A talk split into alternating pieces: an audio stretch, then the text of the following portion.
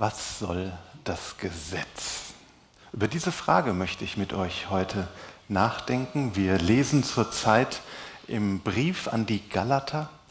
Dieser Brief beschäftigt sich mit einem Konflikt in der ersten Christenheit.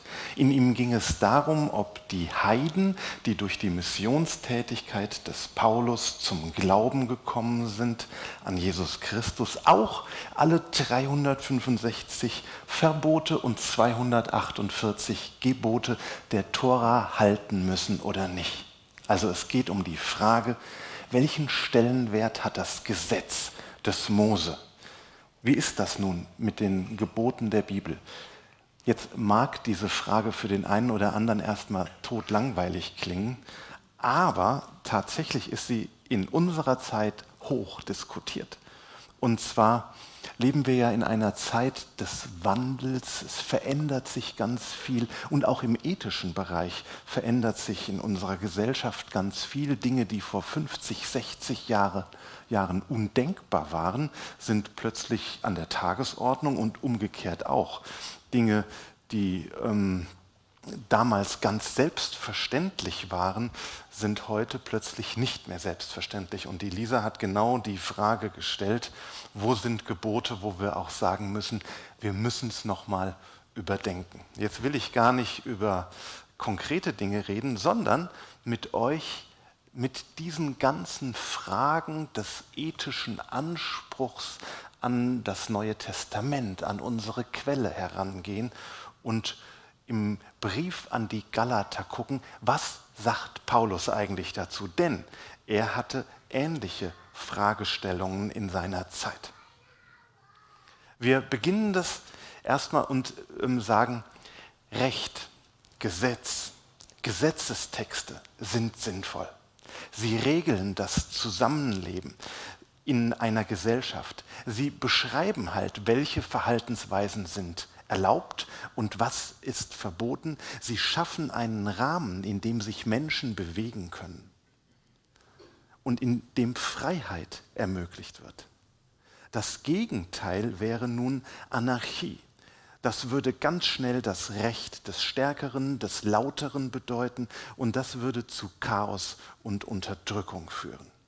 Auf der anderen Seite ist es natürlich auch allen klar, wer schon mal auch juristisch irgendwo mit zu tun hatte, ähm, dass es auch so eine Überregulierung gibt.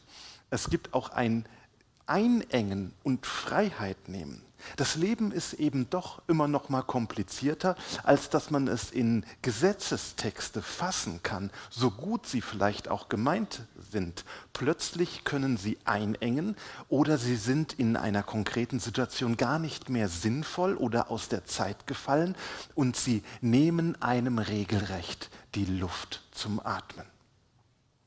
Im Judentum hatte das Gesetz des Mose, die Tora, noch eine weitere Funktion. Sie war sozusagen ein Identitätsmarker.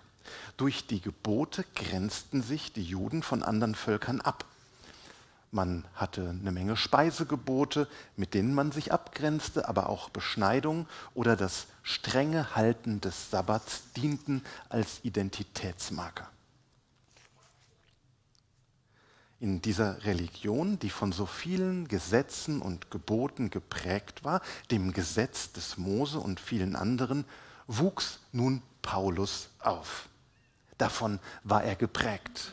Und er war davon überzeugt, wenn ich alle diese guten Gebote, die Gott einst dem Mose am Sinai gegeben hat, mit denen er unser Zusammenleben regelt und auch die Beziehung zu ihm, wenn ich die halte, dann werde ich dem größten Geschenk, das Gott mir gegeben hat, dem Leben gerecht.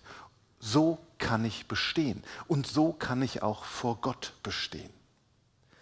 Und am Ende meines Lebens wird er einmal über mich urteilen und sprechen, du bist dem Leben, das ich dir geschenkt habe, gerecht geworden, du bist mir und deinen Mitmenschen gerecht geworden. Das ist die Sehnsucht des Paulus gewesen. Und deshalb hat er alle 365 Verbote und 248 Gebote versucht, so peinlich genau wie er konnte einzuhalten. Und eines Tages hat er dann dieses Erlebnis, das alles verändert hat, das sein ganzes Leben umgekrempelt hat. Er begegnet vor den Toren von Damaskus dem mittlerweile auferstanden und in den Himmel gefahrenen Jesus Christus. Er begegnet Gott und das wirft ihn regelrecht um. Und das führt auch zu einer Umwertung seiner gesamten Theologie und Ethik.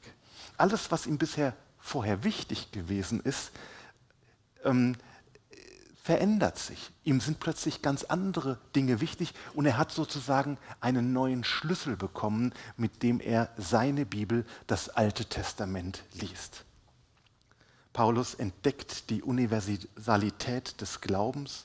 Es leuchtet ihm überhaupt nicht ein, dass Heiden, also Griechen, Römer, Germanen und so weiter nichts von Jesus erfahren. Einer muss doch zu ihnen gehen und ihnen das Evangelium und die frohe Botschaft bringen. Und irgendwann dämmert es ihm, der eine, der da gehen muss, bin ich selbst. Und das macht er auch. Das fanden auch alle gut.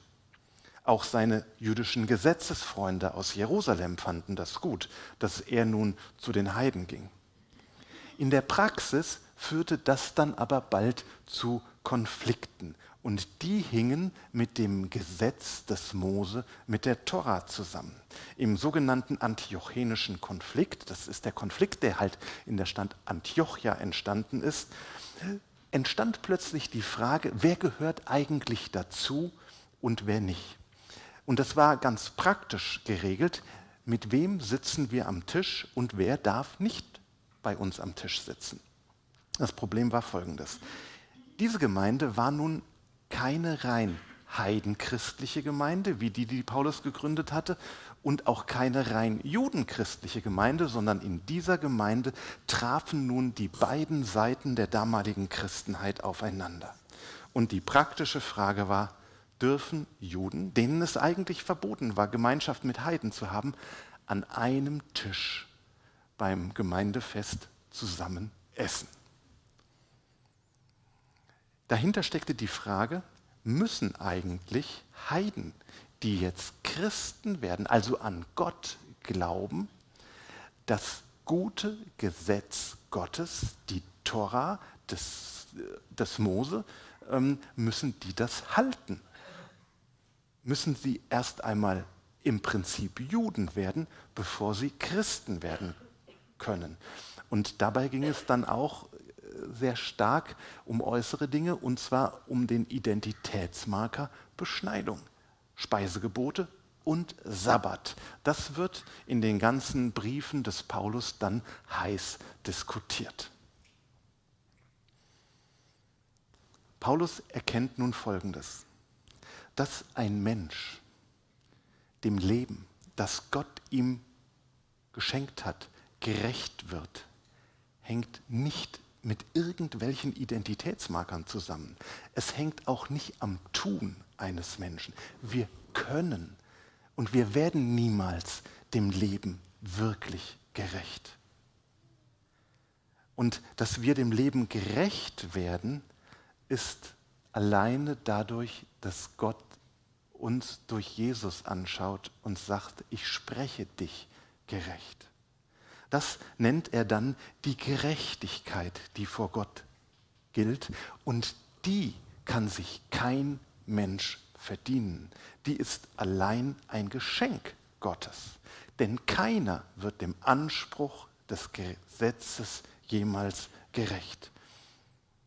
Einfach formuliert, allein die Beziehung zu Jesus rettet. Und zwar beide, Judenchristen und Heidenchristen. So, und nun sind wir im Galaterbrief im dritten Kapitel. Paulus denkt darüber nach und er macht eine ganz interessante Entdeckung. Und zwar beim Stammvater Abraham. Abraham, Altes Testament, ganz, ganz am Anfang, ähm, erstes Buch Mose, der galt als der Stammvater der Juden. Und der Identitätsmarker Beschneidung, um den im Galaterbrief so sehr gestritten wurde, hing auch mit Abraham zusammen. Er war nämlich der Erste, der beschnitten wurde. Das ist eine etwas dunkle Geschichte aus 1. Mose 17. Wer will, kann sie ja mal lesen. Ähm, jeder Jude kannte sie und leitete daraus die Zugehörigkeit zum Volk Israel ab. Und die Entdeckung des Paulus ist nun folgende. Zwei Kapitel zuvor, also in 1. Mose 15, die, die Kiste mit der Beschneidung kommt in 1. Mose 17. In 1. Mose 15 steht ein interessanter Satz in der Bibel. Dort steht nämlich, Abraham glaubte dem Herrn und das rechnete er ihm zur Gerechtigkeit. Da war der ja noch gar nicht beschnitten. Und trotzdem war er schon vor Gott gerecht. Warum? Allein weil er Gott und den Verheißungen Gottes geglaubt hatte. Das ist jetzt wichtig für Paulus so zu verstehen. Und dann beschwert er sich und schreibt den Galater, ach ihr Leute von Galatien, was seid ihr doch ohne Verstand? Wer hat euch denn so den Kopf verdreht? Ich habe euch doch Jesus, den Messias, eigenhändig als gekreuzigten vor Augen gemalt. Ich möchte nur eine einzige Sache von euch erfahren. Habt ihr damals den Gottesgeist bekommen aufgrund eurer Erfüllung vom Gottesgesetz, Gottesgesetz, den im Gottesgesetz vorgeschriebenen Taten oder dadurch, dass ihr euer Vertrauen auf das gesetzt habt, was ihr gehört habt?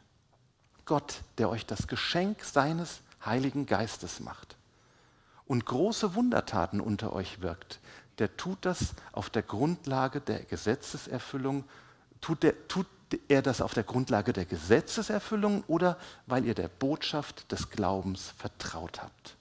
Das ist doch genauso wie bei Abraham. Und dann zitiert er diesen Vers. Abraham glaubte dem Herrn und das rechnete er ihm zur Gerechtigkeit.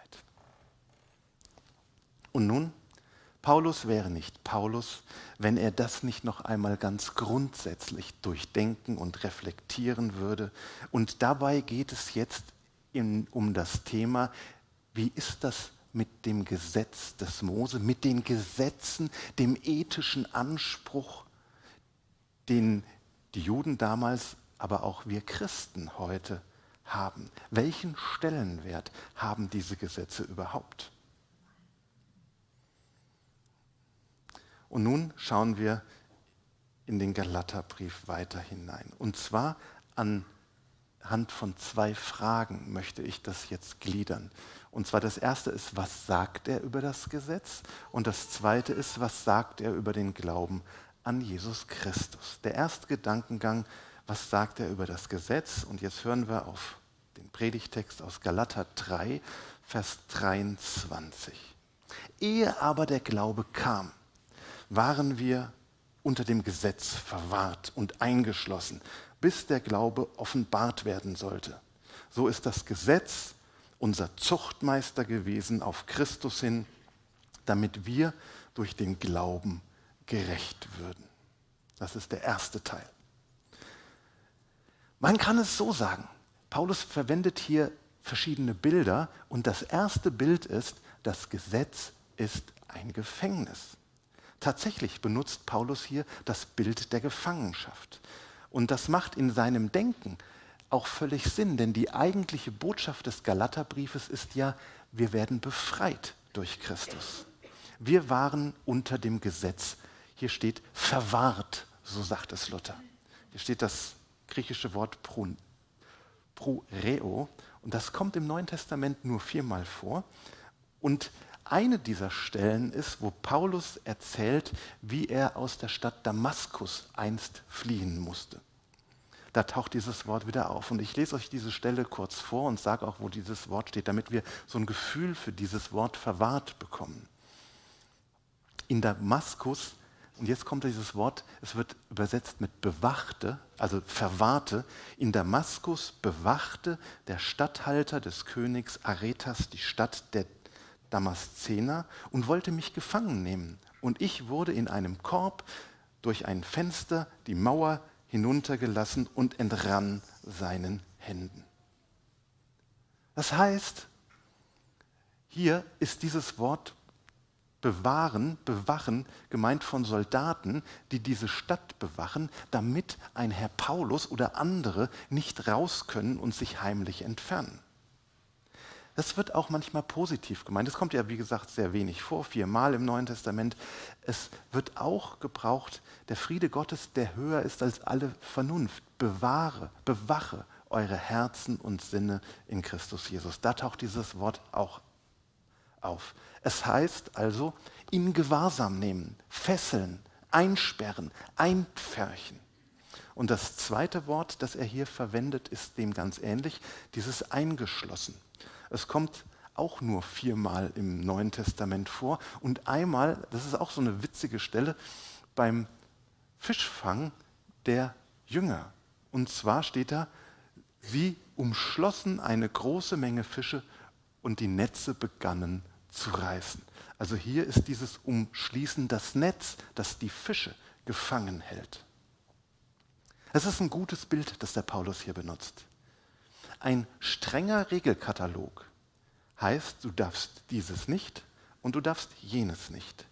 Dieser strenge Regelkatalog bietet auch Schutz. Er bewacht, aber er engt eben auch ein. Die Gesetze des Mose, die Gesetze, die wir Christen heute befolgen, bieten auf der einen Seite Schutz, sie geben Orientierung, indem sie klare Regeln für ein moralisches Verhalten und den Umgang miteinander, untereinander festlegen. Auf der anderen Seite engen sie aber auch ein, führen zu, zu Einschränkungen, wenn sie eben streng und unflexibel sind. Wie die Stadt, die von Soldaten bewacht wird, oder das Netz, das die Fische nun ähm, da gefangen hält. Die Frage ist schon, ob ein Leben nach strengen moralischen Grundsätzen und Vorschriften auch ein erfülltes Leben ist. Es kann halt auch die Luft zum Atmen nehmen und einengen wie ein Korsett. Es gibt so einen Moment, wo das kippt mit den Gesetzen. Und ich glaube, dieser Moment ist oftmals sehr individuell. Und er verändert sich auch in der Geschichte. Und deshalb ist dieses Bild des Gefängnisses, des Bewachens so genial. Paulus selbst ist ja auch diesem Bewachen entronnen in dieser, finde ich, sehr witzigen Geschichte, wo er sich dann durch ein Fenster an der Stadtmauer ähm, nachts in einem Korb heruntergelassen hat und also abgeseilt wurde. Und jetzt kommt noch ein zweites Bild das er benutzt, so ist das Gesetz unser Zuchtmeister gewesen auf Christus hin, damit wir durch den Glauben gerecht würden. Der Zuchtmeister. Hier steht ein Wort im Griechischen, das uns allen sehr bekannt ist. Das ist der Paidagogos, der Pädagoge. Ich weiß nicht, ob Pädagogen hier unter uns sind. Ähm, in der Antike war das durchaus nicht ganz so toll wie heute. Ähm, das war keine moderne Pädagogik, die die damals hatten. Wer war der Paidagogos? Also Agare, ähm, das ist dieses Treiben, Jagen und Peis ist der Knabe. Das ist der Knabentreiber, wörtlich übersetzt. Und das war auch so. In der Regel war das ein Sklave, der einen Jungen zu überwachen hatte. Das heißt, es gab in der Familie halt den Jungen, den Sohn, und es, der musste zur Schule, der musste weiß ich wohin und so weiter. Und der Paidagogos, ich habe gelesen, oftmals auch ein Sklave, der irgendeine Behinderung hatte, dem irgendwie ein Arm fehlte oder irgend sowas, weil er im Krieg da mal Pech hatte, ähm, der musste nun diesen ähm, Jungen ähm, überwachen. Er brachte ihn zur Schule, zum Sport und wieder zurück. Er achtete darauf, dass der nicht irgendwo Falsches hinging und keinen Quatsch machte. Und es gibt Bilder aus der Antike, wo diese Sklaven dann mit einem Rohrstock dargestellt wurden und den auch fröhlich nutzten, um den Knaben, den sie zu bewachen hatten, ähm, in seine Schranken zu weisen. Dass diese Pädagogen der Antike waren teilweise ähm, sehr hart bis hin zu Grausamkeit. Kinder hatten Angst vor ihnen Und jedes Mal, wenn sie eine Flause im Kopf hatten, gab es gleich mit dem Stock auf den Kopf oder die Finger. Dieses Bild benutzt Paulus öfter mit dem ähm, Sklaventreiber, auch im 1. Korinther 4 sagt er, was wollt ihr? Soll ich mit dem Stock zu euch kommen oder mit Liebe und sanftmütigem Geist? Das ist das Bild dieses Peit Agorgos, des Knabentreibers. Mose und das Gesetz, sagt Paulus, nun kommen mit dem Stock. Und Christus kommt mit Liebe und sanftmütigem Geist. Was haben nun beide Bilder des Gefängnisses auf der einen Seite oder der bewachten Stadt, der Stadt, die, aus der man nicht raus kann, und ähm, das Bild ähm, des ähm, Zuchtmeisters gemeinsam? Beide haben gemeinsam, das Gesetz im Kern ist gut. Es drückt den Willen Gottes für sein Volk aus. Es gibt Orientierung, es schützt, es regelt in Konfliktfällen, es legt Standards fest und es bietet so einen sicheren Lebensraum. Aber es ist halt auch ein Gefängnisaufseher. Es tadelt und bestraft, es unterdrückt und es nimmt Raum zur freien Entfaltung und manchmal Raum zum Atmen. Jetzt sagt Paulus, so ist das Gesetz unser Zuchtmeister, also Pädagoge gewesen auf Christus hin, damit wir durch den Glauben gerecht würden. Das Gesetz des Mose war unser Aufseher und das ist temporal gemeint hier, bis Christus kam. Aber jetzt ist dieser Aufseher nicht mehr nötig. Wir sind nun in die Freiheit entlassen. Wir sind nicht mehr in den engen Mauern des Gesetzes und haben ständig diesen Pädagogen im Nacken. Und jetzt kommt der zweite Teil. Und da führt er dieses Bild vom Zuchtmeister weiter. Was sagt er über den Glauben an Christus? Jetzt geht es in Vers 25 weiter. Da nun der Glaube gekommen ist, sind wir nicht mehr unter dem Zuchtmeister. Noch einmal sagt es Paulus hier ganz deutlich das Vertrauen und die Liebe zu Jesus befreit von dem Zuchtmeister. Und Paulus bleibt in dem Bild eines Jungen aus gutem antiken Hause, der vom Sklaventreiber zur Schule gebracht wird und der ständig diesen Typen im Nacken hat und ihn fürchtet. Aber dann kommt der Tag, wo er alleine gehen darf eines Tages wird dieser Aufseher entlassen und er läuft jetzt nicht mehr ständig hinter ihm her und schlägt ihm mit dem Stock in den Nacken oder auf die Finger.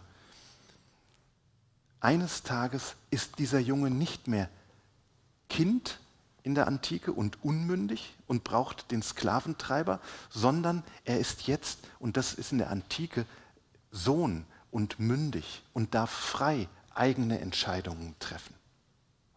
Dieses Bild hat nun drei Konsequenzen, die Paulus hier ausführt. Die erste Konsequenz ist, was ist mit Christus anders geworden? Du bist jetzt nicht mehr Kind, das unmündig ist und einen Peitagos braucht, sondern du bist Sohn, der mündig ist.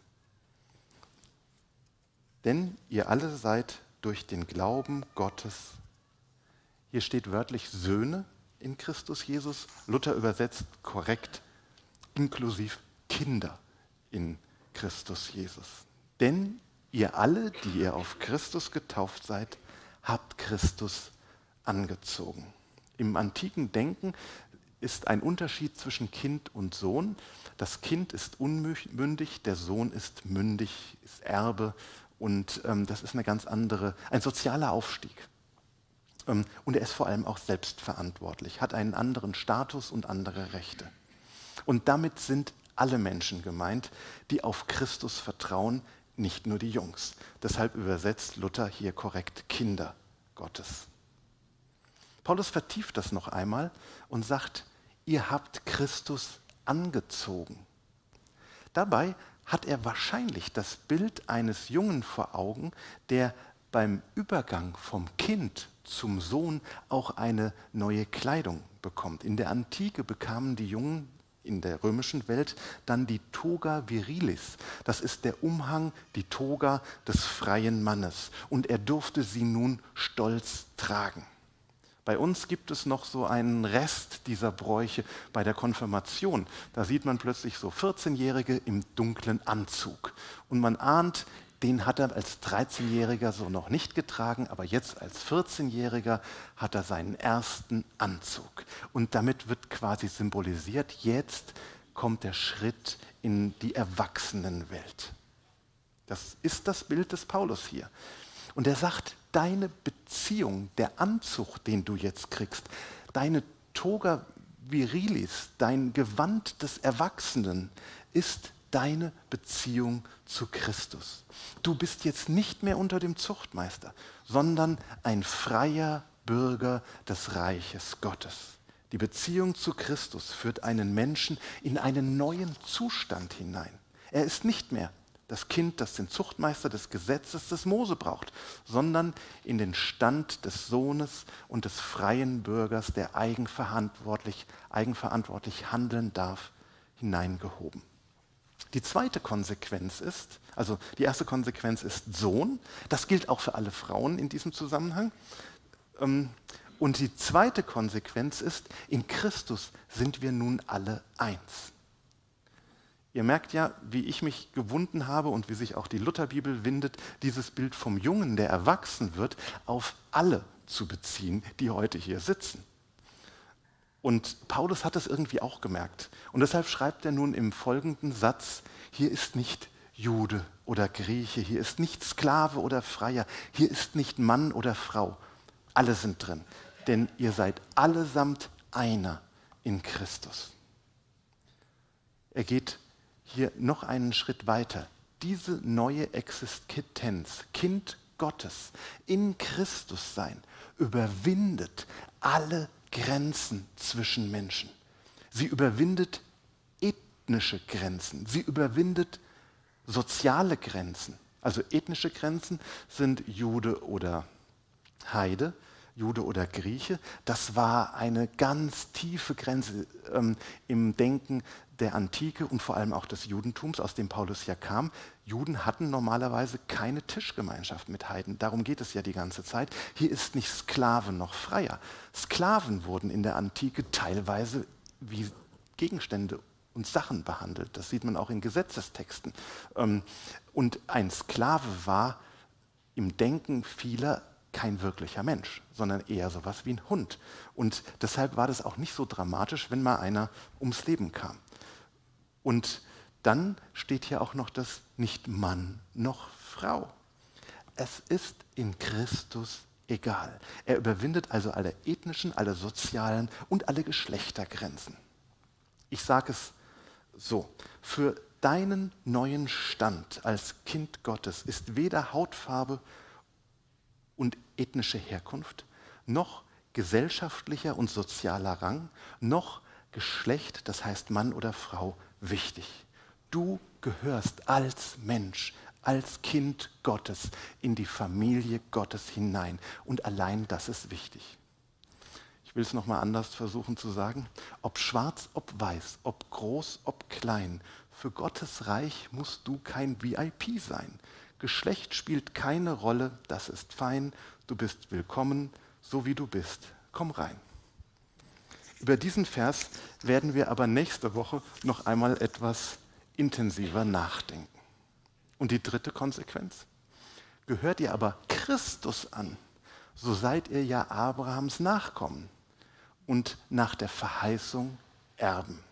Und hier schließt Paulus wieder den Kreis zum Abraham, zum Stammvater, von dem wir am Anfang gehört haben. Der Knaller, den Paulus seinen Gesetz christlichen Torah-Freunden hier sagt, ist, die Heidenchristen, auch wenn sie weder das Gebot des Mose noch die Identitätsmarker des Judentums einhalten, sind trotzdem Söhne Abrahams, weil sie sich auf Christus verlassen.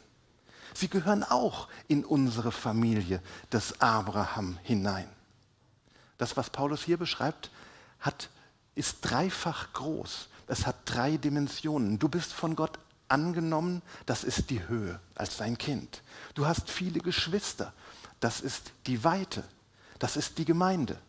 Und du bist Teil einer Kette von Menschen, die sich durch Jahrhunderte und Jahrtausende zieht. Das ist die Länge. Ihr seid Abrahams Nachkommen und nach der Verheißung Erben. Und jetzt kommen wir nochmal zum Schluss zu unserer Ausgangsfrage. Wie ist das nun? Wie geht denn nun ein erwachsenes Kind mit dem Gesetz, mit den Regeln des Hauses um? Und das möchte ich jetzt mit den Worten von Hans-Joachim Eckstein sagen, weil mir das sonst zu heiß wird. Ähm, er sagt es in, dem, in, seinem Kommentar über den Galaterbrief, ähm, der heißt Christus in euch, so viel Kontinuität und Abstimmung mit dem Gesetz des Mose wie möglich, so viel Diskontinuität, Ablösung und Überwindung um des Evangeliums und des Gesetzes Christi willen wie nötig. Das bedeutet, das Gesetz ist eine gute Richtschnur. Aber wir können es nicht in allem befolgen, sondern wir müssen von Fall zu Fall neu bewerten. Wie es der Freiheit eines Kindes Gottes entspricht. Wir müssen es immer auf die konkrete Situation beziehen. Und das ist die schwere Aufgabe der Ethik, der christlichen Ethik. Und dabei wird es immer auch unterschiedliche Auslegungen geben. Und mit denen hat schon Paulus im Römerbrief und im ersten Korintherbrief gerungen. Und aus dieser Nummer kommen wir nicht raus. Das heißt, das Gesetz ist gut. Es gibt eine gute Richtschnur. Aber wir können es nicht halten und wir müssen es auch nicht in allem halten. Aber wir müssen darum ringen, was ist für uns dran und was nicht. Amen.